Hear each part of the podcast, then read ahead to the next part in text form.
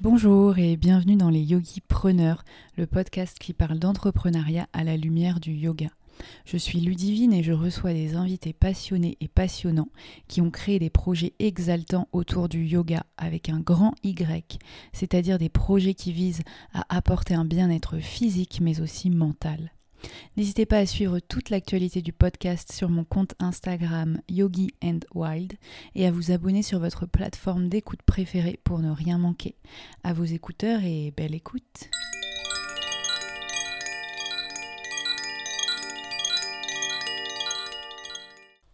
Yoga, formation et entrepreneuriat, les trois passions de Manon. Retrouvez-moi aujourd'hui avec Manon, qui est la maman d'Ayu Yoga School. On a vraiment partagé un super moment avec Manon. Elle est très ambitieuse et très organisée. C'est un véritable exemple pour moi qui a tendance à procrastiner. Elle a créé Ayu, son école de yoga, qui a du sens. Elle souhaitait vraiment, à travers Ayu, euh, impliquer réellement les locaux dans les lieux où elle organise euh, séjours et formations. Cet été aura lieu la première formation de professeur de yoga de 200 heures au Maroc, où elle aspire notamment à transmettre euh, beaucoup plus que la pratique physique et l'apprentissage de l'enseignement. Elle s'est entourée d'une super équipe et elle est très impliquée envers des sujets euh, comme l'anatomie ou la philosophie du yoga.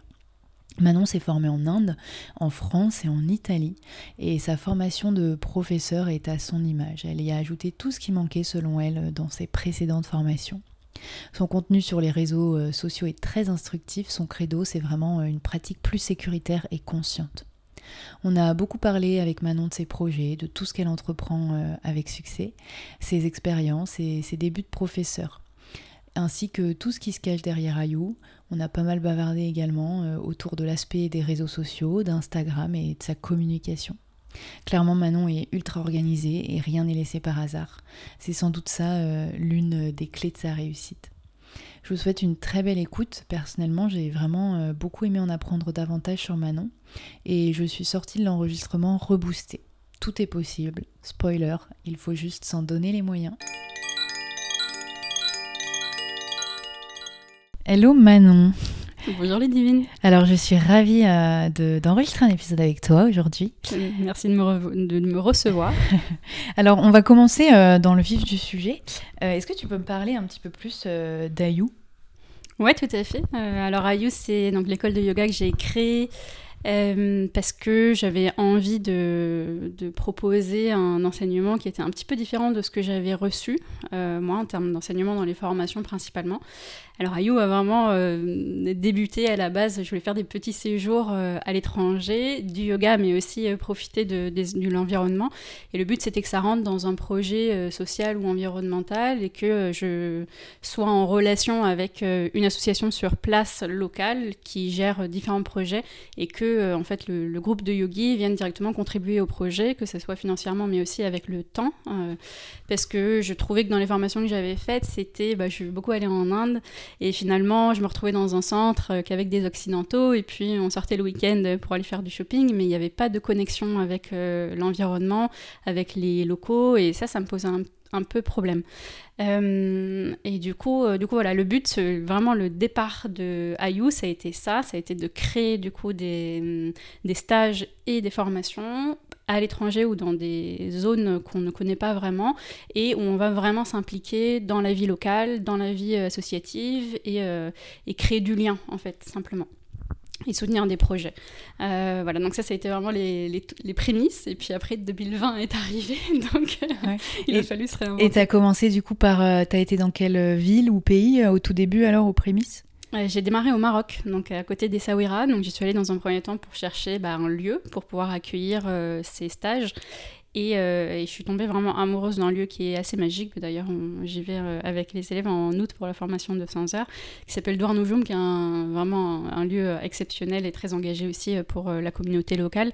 Et, je suis, j'ai créé du, lien et une relation avec une association sur place qui gère les enfants orphelins de la ville d'Essaouira et qui permet de, de, les accompagner scolairement, mais aussi de leur trouver une famille d'accueil. Et puis voilà, qui ils sont toujours là pour soutenir l'enfant. et avec qui ça a très bien fonctionné. Et, régulièrement, donc à chaque fois qu'on a un stage là-bas, ben, on va faire des jeux sur la plage, emmener les enfants faire du surf. Enfin, il y, a pas mal de, liens sociaux qui se créent grâce à ça. Ok, super. Et, donc, du coup, tu l'as créé en, quelle année, tu m'as dit, Ayou? Euh, Ayou, c'était en 2019. Euh, ok. Ouais, été 2019. Ok, donc vous avez fait, t'as fait combien de stages à peu près, euh, retraite J'ai fait deux stages avant 2020. Mhm, ok. Et après, bah, tout a été arrêté. Donc, du coup, j'avais des stages pour 2021 qui étaient prévus, j'en avais six. Et bah, tout a été annulé. 2020. 2020, pardon. 2020. Et, et donc, donc voilà, donc du coup, après, j'ai dû modifier un petit peu les plans pour l'année 2021. Oui, oui. Enfin, 2020. 2020, oui. non, c'est parce qu'on est encore dedans, donc je peux comprendre euh, que tu te trompes d'année. Euh. Et donc, du coup, alors si on peut revenir un tout petit peu avant Ayou, euh, donc ça fait combien de temps que tu es professeur de yoga? Moi, j'ai commencé en 2016. voilà, donc, donc du coup, ça a été assez on va dire, assez brutal, le changement de, travail. Euh, j'ai hum, quitté le monde entrepreneurial, enfin, je, travaillais euh, voilà, dans une start-up et je me suis reconvertie, du coup, en tant que professeur de yoga. Je suis rentrée à Paris parce que je me suis formée en Inde. Et là, du jour au lendemain, euh, j'ai une amie qui m'a dit, ben voilà, euh, je te donne mon planning car je pars à l'étranger. J'avais 25 heures de cours par semaine. Ah ouais, ouais. Et voilà, je suis rentrée dedans. C'est ouf ça, euh, j'ai jamais entendu. À mon avis, c'était une époque il y a longtemps parce que je me vois, je vois, je vois pas en 2020-21 quelqu'un donner dans son planning comme ça. Ouais, bah c'est euh, une amie prof qui partait vivre à l'étranger et qui, elle, était bien installée à Paris. Euh, elle vit où maintenant euh, Alors là, elle était à La Réunion, mmh. mais je crois qu'elle était partie en Colombie à l'époque. D'accord. elle aime bien voyager. Et donc, tu t'es retrouvée enseignée dans plein de studios d'un coup avec tout, tous ces créneaux c'est ça, studio, entreprise, euh, cours particuliers aussi. Et après, en plus de ça, moi j'ai des amis qui travaillent en entreprise et qui m'ont euh, euh, créé des créneaux dans leur boîte. Donc, donc voilà, j'avais un planning qui était vraiment full et trop full. 25 heures par semaine, c'est beaucoup, ouais. C'était énorme. Je commençais à 6 heures du matin, je rentrais chez moi, il était 22 heures. Quoi. Ah oui, mmh, bon, au moins tu as été dans le bain, quoi. Oui, c'est ça. Mais je me suis fait l'expérience tout de suite, en fait. Je suis arrivée, je me suis confrontée euh, à plein de questions que j'avais, de doutes euh, qui n'avaient pas forcément été euh, résolus pendant la formation de 200 mm. heures. Et, et, du coup, bah, j'ai fait mon expérience. Et puis, c'est là où tu apprends le plus, hein, de toute façon. Oui. Au moins, tu n'as pas eu ce problème quand tu es jeune prof de toquer à tous les studios, de chercher d'avoir des à chercher à avoir à chercher à avoir des cours, etc. Tu vois. Mm, ouais, pour ça j'étais vraiment chanceuse. Oui. Mm. Et donc, euh, et donc ensuite, euh, tu es resté quelques années, deux, trois années à, enseigner comme ça euh, à Paris oui, je suis restée enseignée à Paris et puis euh, je faisais des coupures pour continuer de me former. Donc je suis repartie en Inde après pour un 300 heures, pour euh, de l'enseignement en, cours particulier avec euh, un, prof sur place. J'ai fait pas mal de, coupures, mais, mais sinon j'étais principalement implantée à Paris et au fur et à mesure j'ai réduit le nombre d'heures parce que clairement 25 heures par semaine c'était pas tenable plus d'une année. ouais, c'est beaucoup. Moi déjà quand j'ai 15 heures, je me dis oula alors 25 heures, j'ose même pas imaginer quoi. En plus avec les déplacements, là moi nous on est en ligne donc t'es chez toi, mais euh, avec les déplacements ça devait être infernal. Mm. Oui ça l'était. et t'avais aucun jour off Non. Ok. Non non. Et, euh, et donc tu t'es formé où alors euh, en Inde? J'ai fait mon 200 heures chez Trimurti Yoga, ensuite j'ai fait mon 300 heures à Sampurna, et après j'ai fait ben, enseignement particulier, et j'ai fait des, hum, des 25 heures, des 30 heures, que ce soit à Paris, en Italie, ou... Voilà. Ok. et alors le, le, 300 heures, c'était un, un, 300 heures classique, Vinyasa Ouais, c'était un 300 heures Vinyasa, tout à fait. Ouais, ok. À Goa. Et c'était bien?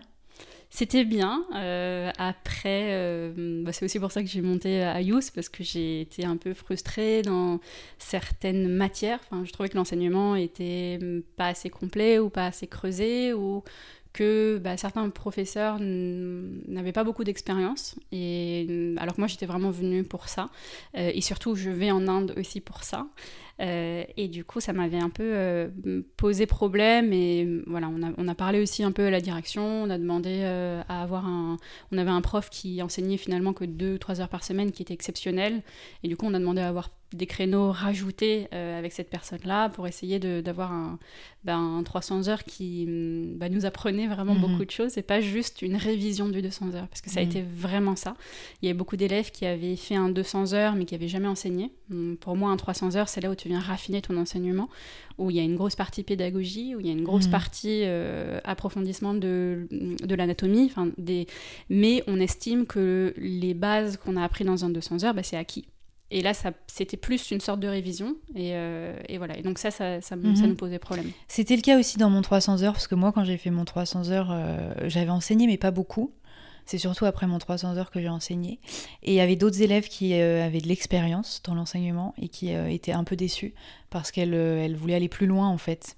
Donc c'est vrai que je pense que dans un 300 heures, c'est compliqué d'avoir un bon milieu entre ceux qui ont un peu d'expérience et ceux qui en ont pas trop. Mm. Mais euh, du coup, moi, ça m'avait satisfait parce qu'on enseignait, on nous enseignait vraiment la méthode, comment, enfin, comment affiner aussi, mais euh, comment prendre, euh, pouvoir bien être à l'aise à l'enseignement, etc. Mais je sais qu'il y en avait beaucoup qui avaient été frustrés. Mm.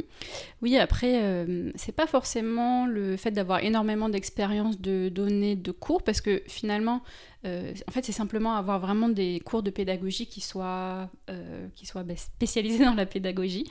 et là, nous, on n'en avait pas du tout, en fait. C'était, c'était très succinct et mm. ça représentait 5-10 minutes à la fin du cours quand on demandait ben, est-ce qu'on peut approfondir notre manière de mm. créer des cours. Et en fait, il n'y avait, pas de, il y avait pas de matière à ce niveau-là.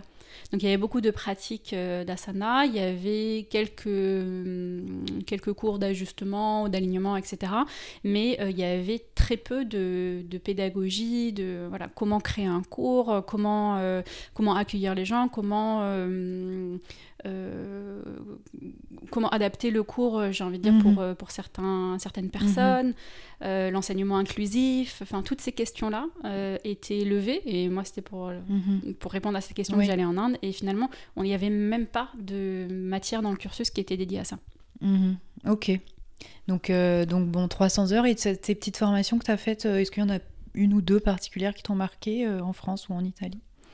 Bah, pas vraiment. Euh, j'ai fait. Euh, enfin, c'était des. C'était par exemple à Paris, c'était avec Simon Park. Ouais. Euh, voilà, donc bah, c'était plus. C'était plus pour pratiquer moi-même. Mhm. c'est vrai que là, dans les années d'enseignement, j'ai un peu pris de la distance par rapport à ma pratique, parce que bah, forcément, quand on passe autant de temps sur le tapis, on n'a pas forcément envie de, de revenir à, la maison et puis de, de pratiquer, ou du moins l'énergie physique est moins là. Euh, donc ça il y a eu un gros changement euh, entre ce que je pratiquais avant euh, d'enseigner beaucoup et ce que je pratique maintenant.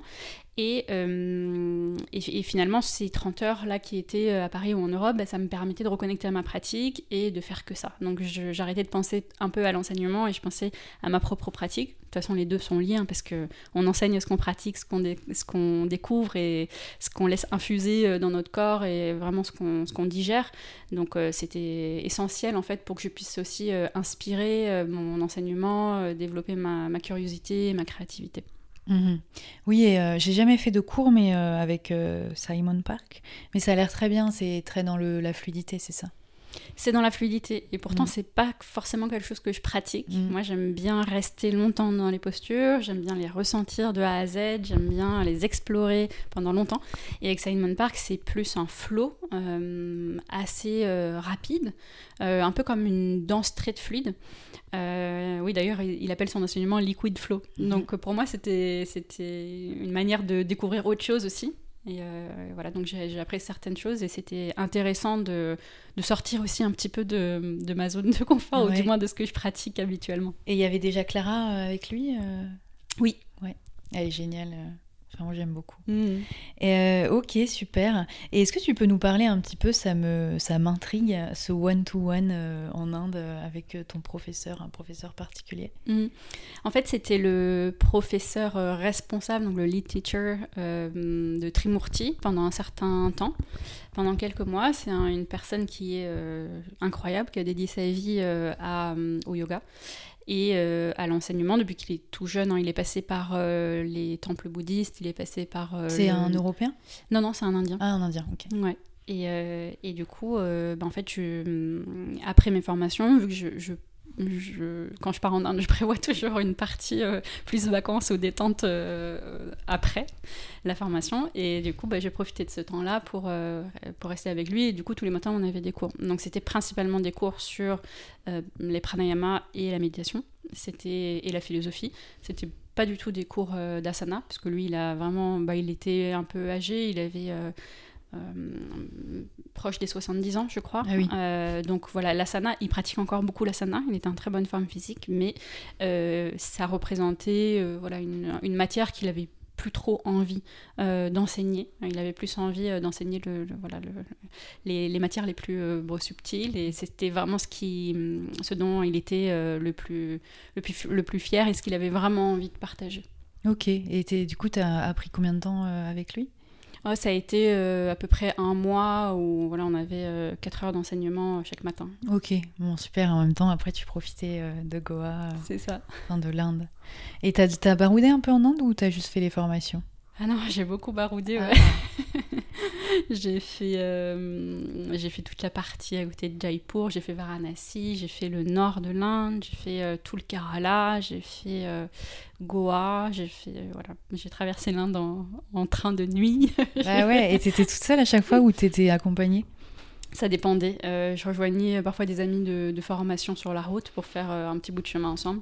Euh, mais non, effectivement, en Inde, j'ai jamais été trop, trop seule. Mhm. ouais. J'ai un peu visité moi aussi l'Inde, mais j'ai jamais été seule à chaque fois. ouais, à chaque fois, j'étais accompagnée. ce qui est, mais j'ai rencontré beaucoup de filles qui, qui voyageaient en Inde seules. Hmm. Donc, il y en a plein qui le, qui le font. Mais, euh, mais c'est vrai que le train de nuit et tout, euh, bon, c'est pas plus dangereux qu'ailleurs, enfin, sauf si vraiment euh, comme partout, mais, mais ouais, il faut quand même être, avoir carrément, bah, être, je sais pas, je trouve pas mes mots, mais il faut être, j'ai pas envie de dire courageuse parce que c'est pas le mot, mais tu vois, pour.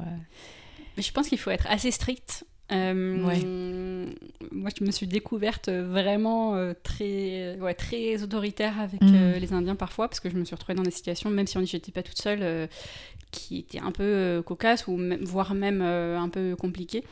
Et, et, finalement, à partir du moment où tu parle fort, tu t'imposes, tu hmm. gères ton périmètre autour de toi. Euh, bah, tout de suite, euh, je trouvais que ça, bah, déjà ça me rassurait moi et en plus euh, ça permettait de, voilà, de créer un peu de distance.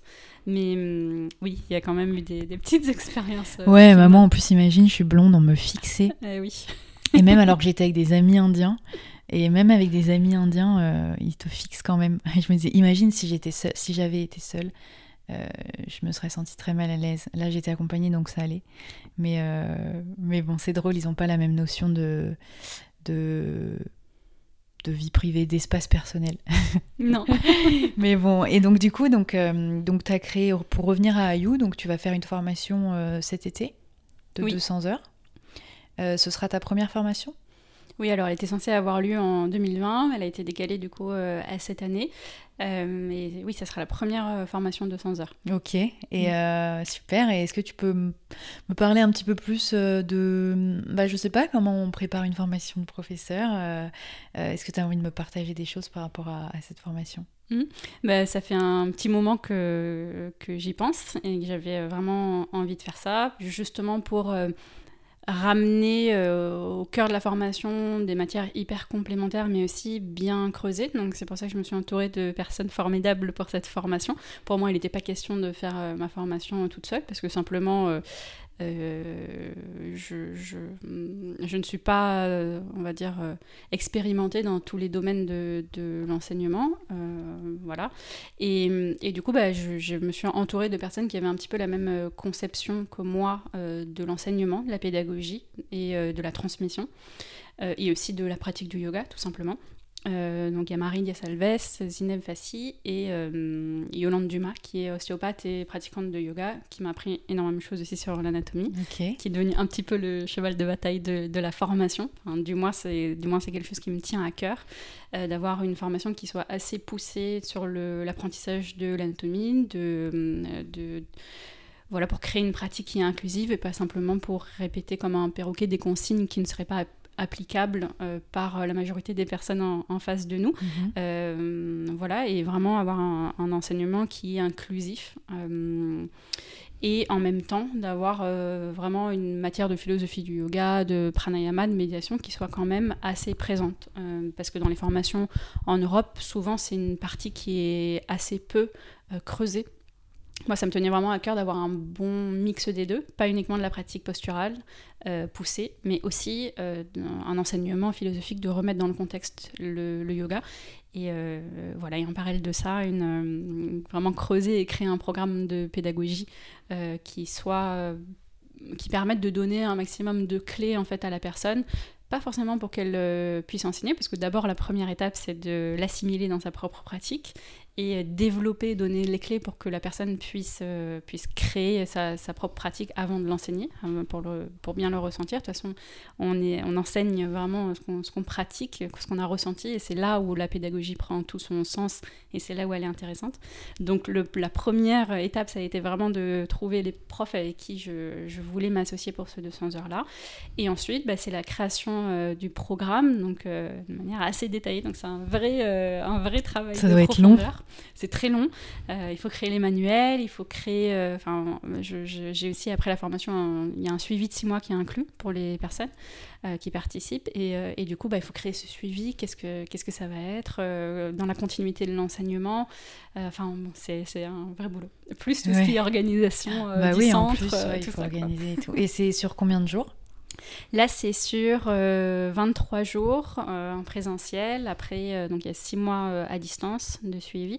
Et en amont, il y a pas mal de travail aussi perso à faire pour que tout le monde arrive un peu avec un socle de connaissances commun. Et il y a combien de. Est-ce qu'elle est complète ou pas? Là, il reste deux places. Deux places, d'accord. Et tu as ouvert à combien de personnes? 18 personnes. Ok, super. Bon, bah, deux places restantes, hein, si jamais des mm. personnes qui nous écoutent et sont intéressées par pas que la pratique physique et aller au-delà. Euh, ok, c'est génial. Et donc 200 heures cet été. Et tu fais pas mal d'autres choses à côté aussi. Donc tu, euh, j'ai vu que tu faisais des stages and stand euh, et que tu as des programmes en ligne aussi. Alors les stages and stand, donc pourquoi? T'aimes beaucoup les équilibres sur les mains? Ouais. Euh, j'adore parce que ça m'a retranché un peu, euh, enfin non, ça m'a sorti plutôt de, mes retranchements. Euh, et moi, je suis pas du tout gymnaste ou quoi que ce soit. J'ai jamais passé du temps sur les mains. Et le fait d'être confrontée à une posture qui me paraissait impossible, ben, en fait, ça m'a donné trop envie de la découvrir. Et ça, donc ça me permettait de travailler la peur, la peur de tomber, la peur des inversions qu'on ressent quasiment tous euh, au début. Après, elle disparaît, donc je trouvais que ça me donnait beaucoup de pouvoir euh, sur moi, sur ce que je peux gérer, contrôler. Et puis ça m'a apporté aussi, euh, ça m'a appris ce qu'était la discipline, parce que c'est une, une pratique qu'il faut faire régulièrement avec une vraie technique. Et ça demande de l'investissement de temps, euh, des efforts. Enfin voilà, c'est un vrai travail. Donc ça, j'ai bien aimé aussi. Et, et je m'y suis penchée parce que ça me ramenait aussi beaucoup de conscience, euh, de conscience du moment présent. Quand tu es la tête à l'envers, tu peux vraiment penser à rien d'autre. C'est clair, sinon tu tombes. c'est ça. Et puis euh, c'est hyper subtil, euh, mm. l'alignement à l'envers, la sensation du, du, toucher de la paume de la main sur le sol. Enfin voilà, il y a plein de choses et ça m'a aidé, même dans ma pratique d'asana, euh, à ressentir des choses que j'avais pas ressenties auparavant. Donc euh, je trouvais que c'était hyper complémentaire en fait avec ma, pratique de yoga. Mhm, ouais, je suis d'accord. C'est vrai que ça donne euh, confiance en soi et, tu fais des choses auxquelles tu pensais pas. Mais c'est vrai que par contre c'est long, c'est un long chemin. Tu peux un moment réussir à tenir bien sur les mains et puis après le lendemain tu arrives pas du tout. Euh, et, c'est très long. Mais, euh, mais, euh, mais c'est incroyable de savoir ce qu'on peut faire et qu'on n'a pas besoin de passer de gymnaste. Et tu vois, il me semblait que moi, je me disais justement quand je voyais tes vidéos sur Instagram, j'avais l'impression que tu avais déjà fait de la gymnastique ou pas, parce que tu as l'air hyper à l'aise sur les mains. Non, j'ai juste beaucoup travaillé. ouais, voilà. Et donc Et donc, donc tu t'as fait des stages à Paris, tu en as fait un en avril là, et j'ai vu que tu faisais une semaine intensive, c'est ça? C'est ça, ouais. J'avais fait euh, l'année dernière aussi, j'avais fait des, hum, plutôt des workshops à Paris. Mhm. Euh, là, j'ai fait un week-end, donc c'était sur deux jours. Et là, je, je fais en mai un intensif de, de handstand. Donc là, c'est toute la semaine. On a handstand le matin, euh, yoga l'après-midi. Euh, voilà, donc c'est la première fois que je propose aussi euh, une semaine entière avec Mhm. des équilibres. Euh, donc donc c'est intéressant. Ça va permettre d'aller beaucoup plus loin dans la technique, dans aussi la répétition, parce que c'est grâce à la, à la répétition aussi qu'on apprend et que ça devient plus naturel, entre guillemets, certaines techniques d'équilibre. Et du coup, bah, ça va permettre d'aller vraiment plus loin avec les participants. Et euh, j'ai vu que c'était à Jonzieux, c'est ça? Je sais pas si je dis bien. Ouais, Et c'est pourquoi Jonzieux? Parce que j'ai euh, découvert un centre là-bas qui est top. Enfin, c'est une maison d'hôtes euh, qui est une, une salle de yoga qui est magnifique. Et, euh, et ça permet de voilà d'être vraiment en contact de la nature. C'est accessible facilement en train. Et C'est à combien de temps de Paris? Tu mets à peu près 3 heures. D'accord. Voilà. Bon, en même temps, tu pars une semaine, quoi. Donc. Oui, c'est ça. Et C'est complet aussi ou il reste des places? Il reste une place. Ok, bon, pareil. Et est-ce qu'il faut savoir tenir euh, l'équilibre ou tu peux partir de zéro? Non, euh, je demande juste à ce que la personne puisse monter à l'équilibre contre un mur. Donc lancer les deux jambes et, euh, contre le mur et euh, tenir là-haut une trentaine de secondes à peu près. Ok, bon, ok. Super. Et, et donc j'ai vu également que tu avais des programmes en ligne. Euh, je suppose que c'est avec le Covid que tu as lancé des programmes en ligne, parce qu'il n'y en avait pas beaucoup euh, avant. Euh, du coup, est-ce que tu peux me parler rapidement donc, du Covid? Qu'est-ce qui a impacté dans ton, dans ton enseignement, enfin dans ton travail plutôt? Et, et donc du coup, ça fait combien de temps que tu as lancé un peu des offres en ligne, etc. Eh bien, euh, donc comme je te disais tout à l'heure, moi 2020, c'était euh, vraiment la première année où j'allais développer aussi euh, bah, cette activité d'avoir des stages au Maroc. euh, J'avais prévu en Inde, à Bali, enfin voilà. Et finalement, bah, du coup, le Covid est arrivé et j'ai dû tout annuler. Donc là, je me suis dit bon bah qu'est-ce que je fais? Qu'est-ce que je fais? Je sais pas quand ça va reprendre. Je suis obligée d'annuler tous mes stages. Enfin, c'est compliqué. Et du coup, je me suis dit, voilà, je suis à la maison, j'ai rien à faire, je vais faire une formation en ligne. Donc euh, dernièrement, je m'étais beaucoup euh, renseignée, où j'avais beaucoup appris sur l'alignement énergétique, sur euh, l'inclusivité dans la pratique, par la connaissance de son corps, par la connaissance de ses sensations. Et, hum, et du coup, j'ai créé cette formation, j'ai sélectionné euh, 26, 25 postures. Je me suis dit, allez, je fais un film pour chaque posture, sur l'alignement énergétique de cette posture. Euh, euh, voilà, donc j'ai filmé ça dans mon appart avec mon iPhone, sans micro, enfin vraiment un truc euh, un peu euh, à l'arrache, quoi. Et, et finalement, bah, j'ai euh, j'ai lancé cette, euh, cette formation, ça a été un carton. Ah ouais? Alors que, euh, bon, c'était vraiment euh, euh, fait, euh, enfin, euh, ouais, à la maison, quoi. Et tu l'as lancé quand? Et je l'ai lancé en juin 2020. Ok. Juin 2020, donc j'ai mis à peu près deux mois et demi à la faire. Et, euh, et du coup, bah, je me suis dit cet été, bah voilà, il faut que je, je continue euh, là-dedans, mais il faut que euh, j'améliore cette formation et, et que je communique dessus. Et puis voilà, que je, je- j'en fasse quelque chose parce que finalement, bah, je vois que ça. Enfin, je recevais des messages, des messages de personnes qui me disaient, mais incroyable, on m'a jamais appris ça, ça change ma pratique. Enfin, du coup, je me suis dit, bah, c'est trop bien. Donc, du coup, voilà, après, j'ai continué, j'ai re- refait un deuxième lancement sur cette formation. Depuis, je l'ai euh, améliorée. Et c'est une formation que tu peux, euh, tu peux la suivre quand tu veux ou tu as des dates de lancement? Non, tu la suis quand tu veux. Tu la suis quand tu veux euh, et à ton propre rythme. Et ensuite, tu peux poser des questions, tu peux m'envoyer des photos, des, des vidéos, etc. et chaque semaine, Mhm. je réponds. Du coup, D'accord. personne, mais ça, je l'ai lancé que depuis janvier 2021. Ah oui. Euh, voilà, et puis après, j'avais beaucoup de demandes de, de personnes qui voulaient travailler plus la mobilité, parce que c'est aussi quelque chose que j'ai rajouté à ma pratique, on va dire, plus traditionnelle d'asana, où je trouvais qu'il y a vraiment des choses qui viennent, euh, se, enfin, qui viennent se, se rajouter, qui permettent de travailler le corps de manière un peu différente, plus active. Et euh, du coup, pour certaines personnes comme moi, hyper lax, bah, ça a sauvé ma pratique. Donc euh, voilà, j'avais vraiment envie de le, le- le partager. Donc j'ai fait ce programme de mobilité en- que j'ai lancé pour la première fois en octobre 2020, euh, qui a aussi très bien fonctionné. Puis là, euh, il y a deux semaines, j'ai fait le, le lancement de la troisième promotion. Oui. Euh, Et ça, par contre, c'est pas quand tu veux le programme mobilité. Alors, tu as accès à vie aux vidéos, Oui. mais pendant cinq semaines, tu peux poser tes questions. Donc, tu poses tes questions sur les Mhm. exercices, sur ta. Mhm. voilà, sur Mais demain, si quelqu'un veut s'inscrire au programme, là, tu peux pas en ce moment. Tu Non. vois, tu ouvres que à des, des moments précis. c'est ça, trois ou quatre fois par an. D'accord, ok. Et, et, donc, si on peut parler de ces programmes, un peu le côté un peu plus communication. Euh, donc, euh, euh, est-ce que as, tu fais ça vraiment au feeling ou tu es un peu en mode tu, tu, sais ce qu'il faut faire pour bien communiquer sur tes programmes, sur tes retraites aussi, sur tes formations? Quel est ton rapport par rapport à te faire connaître, entre guillemets? Euh, c'est un aspect que je connaissais pas du tout avant 2020. On découvre tous. ouais, c'est ça. Et du coup, bah, après le lancement de ma première euh, formation, je me suis dit, mais attends, il faut, que j'apprenne des choses parce que là, je fais trop à l'aveuglette, euh, c'est compliqué. Et au final, j'ai suivi une formation euh, sur le fait d'avoir une entreprise en ligne ou de proposer des programmes en ligne et, mm, et, qui donnait ben, les grands axes en fait pour communiquer, pour, déjà présenter ce qu'il y avait, pour présenter ce que les personnes pourraient en retirer, enfin tout ce travail-là d'entreprise en ligne. T'en es contente? De la formation Ça euh, s'appelle comment? Ça s'appelle Marketing Mania. Ok. Voilà. Et, euh, et, du coup, bah, ça m'a permis de, déjà de savoir où je voulais aller, de savoir quelle euh, énergie, quel, quel temps je voulais passer à ces programmes en ligne, quelles vont être les limites de ce programme, au contraire, qu'est-ce que ça va faciliter, enfin, toutes ces questions en fait un peu plus stratégiques, entre guillemets, quoi. et du coup, ça m'a permis, ça, de vraiment m'aider dans, le, dans, le, dans les lancements futurs. Ok, et, euh, et, euh, et donc tu... Et donc euh, j'ai un bug. et donc tu as... Donc, tu, donc tu, tu, savais exactement comment communiquer, comment monter par exemple une formation en ligne, etc.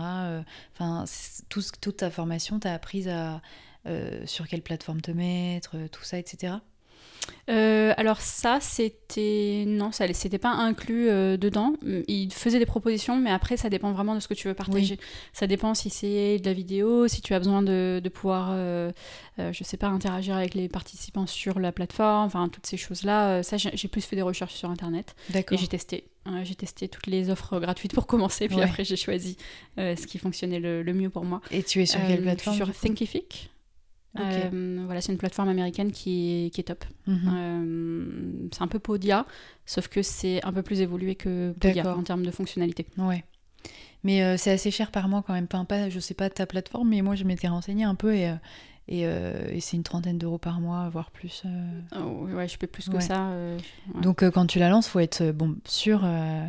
que ce sera rentabilisé. Ouais, c'est un investissement de départ. Moi, je, crois que je paie 900 dollars par an. Ok. À peu près. Très bien. Et, euh, et, donc sur ton compte Instagram, euh, bah, tu es pas mal suivi. Euh, et tu produis, tu produis beaucoup, beaucoup de contenu très instructif.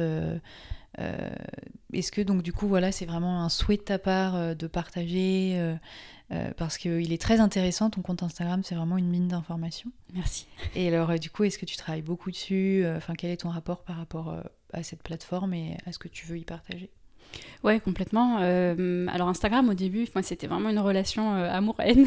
c'était, euh, je passais beaucoup de temps dessus, mais finalement j'avais pas forcément envie de me montrer mon enseignement ou j'avais pas forcément envie, voilà, de de développer ça. et finalement, en fait, j'ai testé. Je me suis dit, allez, pourquoi pas? De toute façon, euh, moi, les personnes qui sont élèves avec moi ou qui me suivent, c'est des personnes qui sont sur Instagram. Euh, j'ai besoin aussi de leur partager euh, éventuellement ce qu'ils pourraient apprendre dans un, dans un programme ou quoi que ce soit. Ça peut être vraiment un outil pour moi.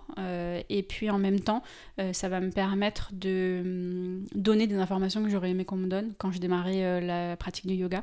quand pendant deux ans ou trois ans de pratique, personne ne m'a dit que où personne n'a remarqué que j'étais hyper laxe que faire certaines postures d'une certaine manière, ben, ça pouvait me blesser mon corps, et ça a été le cas. Et je suis passée par, euh, vraiment une année euh, de, blessures chroniques dans le dos qui était vraiment pas cool. Et en fait, euh, maintenant qu'ils sont flagrants à mon œil, et, et, du coup, j'ai essayé au début de communiquer des, hum, des, conseils, ou du moins moi ce que, ce que j'avais vécu, donc mon expérience, et partager ça à Instagram en me disant, bah voilà, j'espère que ça aidera aussi des gens, l'information elle est là, et puis, et puis bah, ça aidera peut-être des personnes à se construire une pratique qui est un peu plus adaptée à leur corps. Mhm. Oui, et donc, euh, est-ce que tu es, en mode, as un plan d'action, etc., ou tu, tu, tu, publies vraiment quand, quand tu as envie, euh, ou tu dis, bon, je vais essayer de publier deux posts par semaine, etc. Ah ouais, non, non, tout est planifié à l'avance. Ah Alors oui, moi, je suis vraiment euh, organi- dans l'organisation, je suis vraiment à fond, j'adore ça. je suis hyper organisée. Donc tous mes contenus sont planifiés à l'avance. Euh, je fais, euh, je fais une, je fais deux jours de tournage pour toutes les vidéos que je poste et je fais assez de tournage pour trois mois. Et euh, ensuite, je fais tout, je fais du batching, donc je fais tous les sous-titres, euh, les montages, les, euh, tout ce qui va avec, les miniatures, tout ça.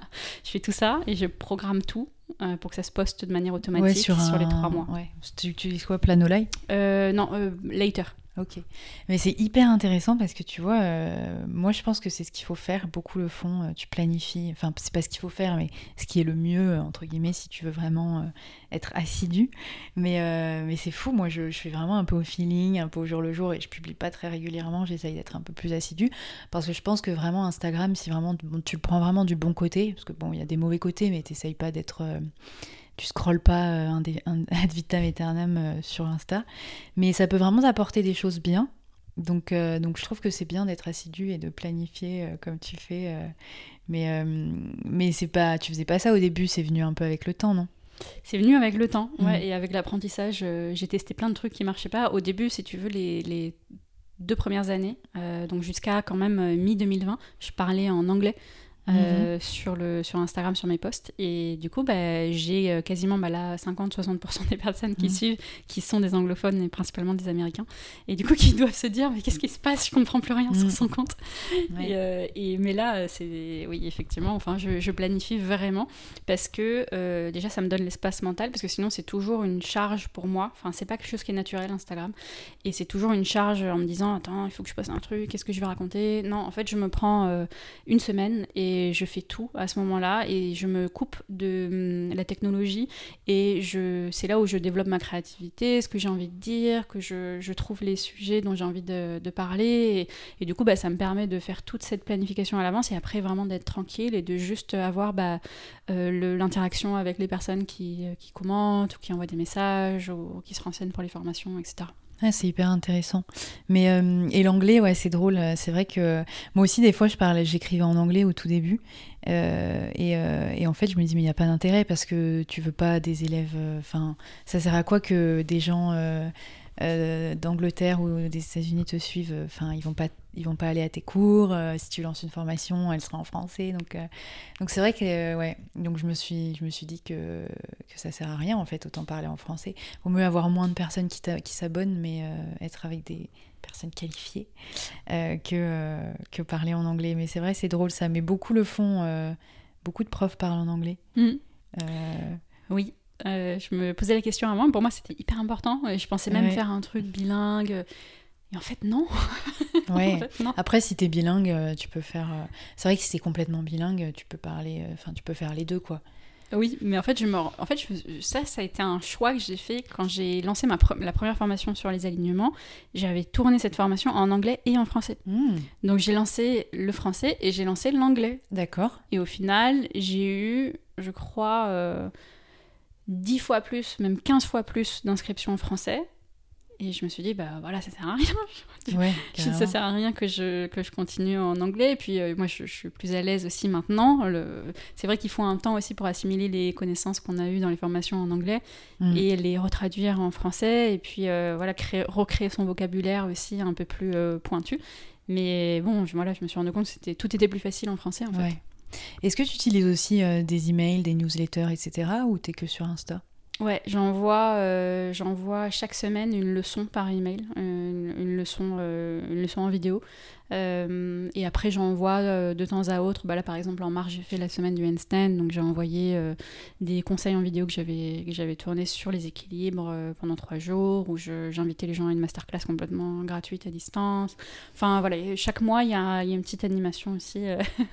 essayer de proposer autre chose que ce Oui. qu'il y a uniquement sur les réseaux sociaux. Donc t'es bien rodé niveau communication quand même, j'ai l'impression. C'est parce que je suis organisée. Oui. Parce qu'on voit quand même que tu, tu gères bien. Et donc du coup, tu vois vraiment les impacts positifs sur tout ça Parce que mine de rien, je pense que parce que tu t'es fait connaître, etc. Donc toutes les personnes qui s'inscrivent à tes formations, euh, c'est forcément des personnes euh, qui te suivent beaucoup par email ou sur Instagram.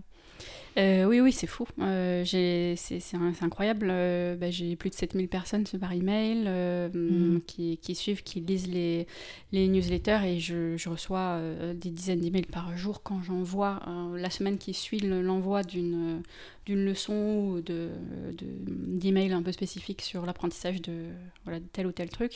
Je reçois vraiment des dizaines d'emails ou de commentaires, même sur YouTube, qui me disent bah, incroyable, enfin, ça fait 10 ans que je pratique et on m'a jamais dit ça. Ok. Et ça, ça fait, c'est trop Ouais, cool. carrément. carrément. Et donc, euh, et donc avant, tu travaillais, avant d'être professeur, tu travaillais dans une start-up, tu m'as dit Oui. T'étais je- dans un domaine complètement euh, différent Ouais, rien à voir. Euh, je me suis laissée embarquer euh, par à la base ce qui était un job étudiant pendant mes études, euh, qui s'est transformé en job. J'étais directrice commerciale d'une boîte qui faisait des chaussures. Euh, voilà, donc euh, je voyageais beaucoup pour ça et je vendais les chaussures à l'étranger. Ok. Donc euh, moi la mode ça n'a jamais été mon truc. Ouais. je me suis vraiment laissée embarquer là-dedans. Aussi je pense parce que j'avais peur de pas trouver un, un job en sortant de l'école. Enfin voilà, là c'est tombé vraiment tout cuit. Parce que tu faisais une école, euh, t'étais en école. euh, j'ai fait euh, un master en, en école de commerce en France et après j'ai fait un MBA en entrepreneuriat euh, en Australie. Ok. J'ai l'impression que t'as eu 15 000 vies. en fait, t'as 40 ans, C'est ça mais tu fais pas. Pas encore. Ok, donc t'as vécu un an en Australie. Euh, j'ai fait un an et demi en Australie, ouais. Ouais, c'était bien. Ouais, c'était génial, ouais. Mm. super. Ça a l'air vraiment chouette, euh, Mm. l'Australie. Ouais, j'étais à Melbourne, c'est une ville euh, qui est incroyable. Ouais. Ok. Et donc, euh, et donc après, t'es restée combien de temps euh, directrice commerciale? J'ai fait deux ans à peu près. Voilà, et ça se passait plus très bien à la fin dans l'entreprise, c'était compliqué, on avait des problèmes de production, enfin bon, c'était vraiment euh, l'ambiance euh, compliquée. Je me suis fait vraiment lessiver euh, jusqu'à ma dernière goutte de sueur. Et, et du coup, bah, j'en pouvais plus, j'étais vraiment dans un environnement qui me convenait pas. Mon seul échappatoire, c'était c'était de- d'aller faire du sport et du yoga. Ouais, comme moi quand je travaillais en entreprise. Ouais, et c'était incroyable. Enfin, je bossais 70 heures par semaine, je faisais que Ah oui. ça, quoi. C'était vraiment ma vie. Et, euh, et du coup, euh, voilà, j'ai tout quitté et je suis partie euh, une semaine après en Inde. Hmm, ok, c'était c'était du genre rapide, quoi. Ouais, radical. Ok. Et du coup, t'as fait une grosse pause où t'as fait des formations et t'as voyagé? C'est ça. Enfin, Et- en grosse pause, j'ai fait deux mois. Ah, deux mois, ok. Ouais. Et t'es resté en Inde? Oui. Et c'est là que t'es rentré à Paris et t'as enchaîné sur 25 Exactement. heures. euh, Ok. Super. Et, euh, et donc, quand tu quand as commencé, euh, ou alors par rapport à tes projets, est-ce que tu peux me parler de ton rapport par rapport à, l'échec ou la peur quand tu montes des projets, par exemple, quand tu fais tes formations, etc. euh, quel est ton rapport vis-à-vis de ça? Euh, alors, l'échec, bah, ça fait partie de mon quotidien. Donc, euh, on vit très bien ensemble. Si tu veux, euh, j'ai toujours des échecs dans, le, dans la création de l'entreprise, des Ouais. choses que j'aurais pas dû faire, des choses que j'aurais dû faire plus tôt. Enfin bon, il y a plein de, il y a plein de choses qui se passent. Euh, ça m'affecte pas trop parce que du coup, bah, ça me fait tout de suite rebondir. Et, et en fait, je me dis, si il s'est passé ça, c'est parce que, enfin, au moins je l'ai testé et au moins j'ai su que bah, ça fonctionnait pas Au lieu de me dire euh, pendant je sais pas combien de mois, ah peut-être que j'aurais dû tester ça, j'aurais dû le faire et peut-être que ça aurait marché, peut-être que. Et en fait non, c'est bon, je l'ai testé, ça ça pas marché, bah c'est pas grave, next. Et du coup, si tu, j'ai pas du, enfin, c'est pas quelque chose qui me freine ou qui m'effraie. Et, euh, et par rapport à la peur, euh, moi j'adore les sensations fortes. j'ai un peu une tête brûlée.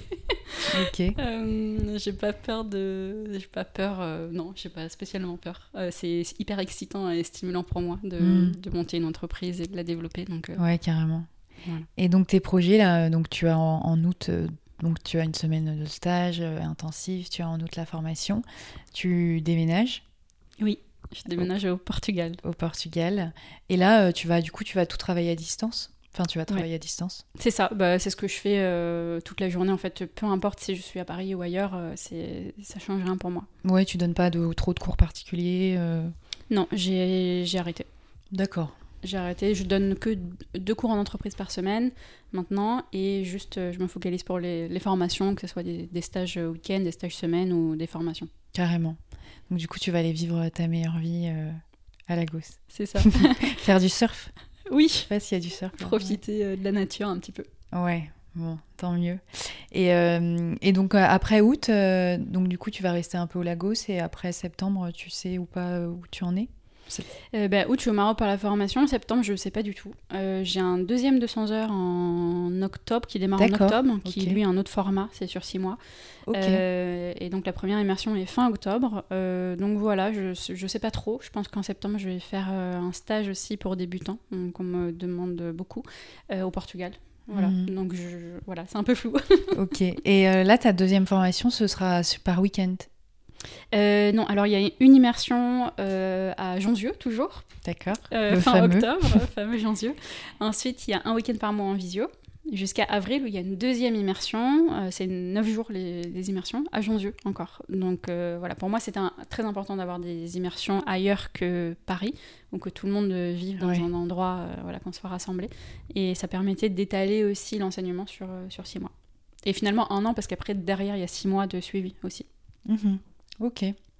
Pas mal, euh, pas mal de projets. Et là, il reste des places euh, pour cette deuxième formation? Ouais, il reste quatre places. Là, c'est un plus petit groupe. Ah d'accord, là c'est un plus petit groupe. Ok. Mm. Ouais, ça doit être beaucoup d'organisation tout ça. Toutes Oui. les formations, etc. Mais bon, apparemment, c'est ton... T'aimes bien. J'adore. J'adore travailler. ok, bah écoute, euh, super. Et euh, bah, je pense qu'on va, on va bientôt euh, finir.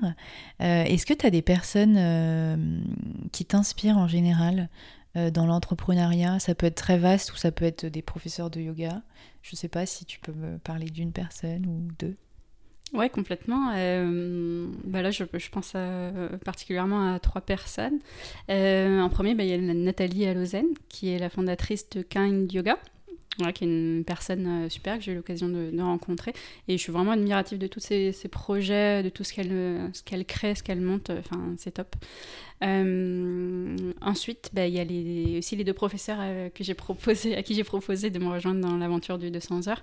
Euh, Marie Diaz-Alves, qui, elle, euh, m'impressionne par sa pratique, son humilité dans son enseignement et puis surtout son esprit critique par rapport à ce qu'elle enseigne et ce qu'elle pratique. Et aussi son nouveau projet avec Claire sur le club de lecture yoga, qui est hyper intéressant. Euh, J'ai pas eu l'occasion d'y participer pour le moment, mais en tout cas, je trouve que c'est une super initiative. Euh, aller un petit peu au-delà de, de l'asana et puis euh, faire ces, clubs où les, personnes se rejoignent pour discuter d'ouvrages euh, sur le yoga, je trouve ça trop bien.